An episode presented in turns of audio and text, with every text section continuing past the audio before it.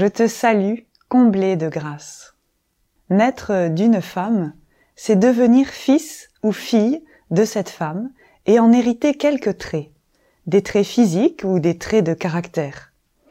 Sans doute, Marie s'est-elle entendue dire à propos de Jésus, il te ressemble, et elle a dû s'émerveiller de voir Dieu assumer jusqu'à sa ressemblance concrète. Le puissant fit pour moi des merveilles, saint est son nom. Si l'enfant hérite de ses parents bien des caractéristiques, les parents, eux, vivent une véritable transformation. Naître d'une femme, c'est aussi la faire devenir mère. Ma venue au monde a radicalement transformé celle qui m'a portée. Ma naissance fut aussi pour elle une naissance.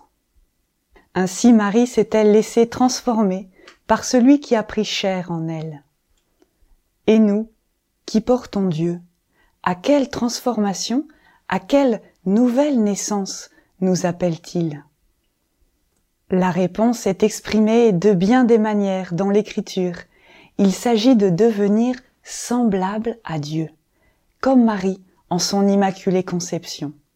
Il a voulu que nous soyons saints et immaculés devant lui dans l'amour. Ou encore, soyez saints, car moi, votre Dieu, je suis saint.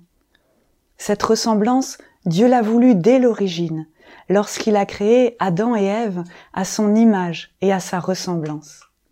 Mais le péché l'a abîmé et déformé. Alors pour la restaurer, Dieu vient non pas seulement parmi nous, mais en nous, afin de nous rendre capables de devenir enfants de Dieu.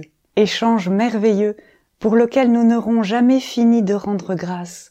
Dieu se fait homme pour que l'homme devienne Dieu. Quelle bonne nouvelle